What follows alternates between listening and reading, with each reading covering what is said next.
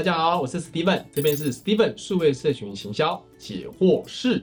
好，首先第一个要注意到禁忌，不要有陷于危险的地方啊，君子不立围墙之下，所以不要有任何风险。也就是说，我们的话题里面有一些是不能碰触的，一定是法规嘛，法规一定不能碰，模糊地带也不能踩。第二个是新三色或者是种族的、性别议题的。这些社会议题的这些都要特别小心处理，尽量能不要碰就不要碰。好，这一条线要先守住。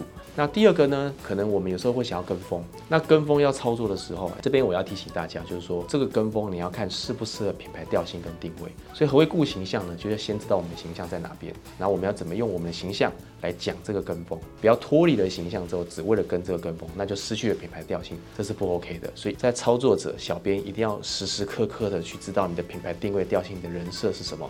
做符合人设一以贯之的事情去做炒作，这样才会比较稳固哈。那第三个呢，我们在炒作、炒话题啦哈的部分呢，那希望网友能够回想嘛。那我必须要先予以肯定，因为很多只是把社群当做布告栏，他根本没有想说我要炒作话题。当你想要炒，已经是做对一半了。那这个炒作的方式啊哈，还是要去找 benchmark 去观察你的竞品。同业里面哪一些的议题它最受欢迎？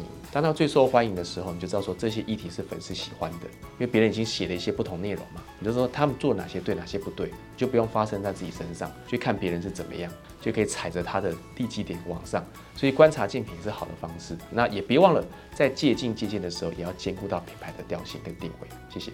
如果有任何想要询问的地方，欢迎在下面留言处来留下你的问题哦。这样的内容都非常宝贵哦。欢迎大家来按赞、订阅、开启小铃铛。